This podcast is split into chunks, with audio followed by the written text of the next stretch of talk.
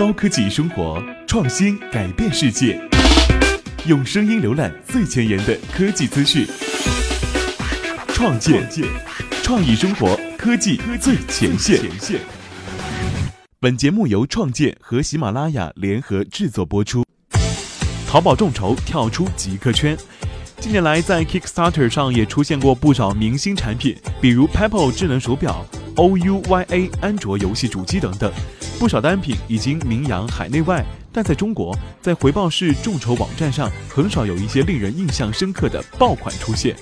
在很多人的眼中，回报式众筹网站上的产品，多数是一些洋气的智能家居，和自己的生活非常远，或者多数是一些略有些贵，但是不是很常用的东西。更洋气的形容说，这些东西都是给极客们玩的。淘宝众筹提供的数据，截止二零一五年的四月。淘宝众筹上有一千个项目上线众筹，参与人数超过一百五十万，单个项目众筹最高金额超过了一千五百万人民币，累计众筹金额超过两亿元。其中科技类的项目众筹金额达到了百分之九十，这个数字在淘宝的总交易额中估计连个零头都不够。但是淘宝还是高度重视，在页面和手机淘宝的首页都给予了显著入口。而最近呢，阿里巴巴又进一步加大了对智能硬件领域的发展力度。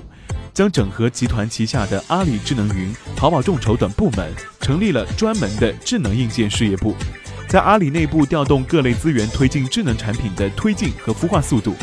而淘宝众筹在其中扮演着为创业者提供个性化的市场销售渠道的重要作用。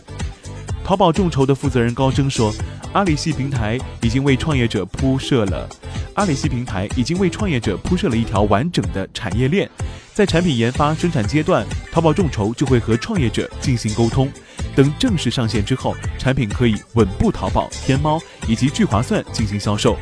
完整的生态链成为淘宝众筹在与京东众筹竞争中最大的筹码。创建记者从淘宝众筹了解到，目前淘宝众筹上最畅销的单品似乎小 K 智能插座，到现在已经突破了一千五百万。预计到十九号众筹截止日，可能会突破两千万的数额。小 K 的这个成绩基本上已经是智能硬件类众筹金额的最高峰了。和小 K 智能插座面临的问题一样，淘宝众筹也面临着跳出极客圈的选择。众筹的产品呢，要面向更广泛的普通用户。有时也会在淘宝众筹上看到很多非智能硬件产品也很活跃，诸如一些很好吃的土特产、即将采摘的明前茶、一套很好用的文具等等。高征对记者说：“淘宝众筹的定位是创新创意者的孵化平台，帮助设计师和创意者实现商业价值。”今天，淘宝众筹联合创意家在苏州创意博览会上发起了 The One C 立方创意大会，希望通过 C 加孵化计划打造一百个一百万级的众筹项目，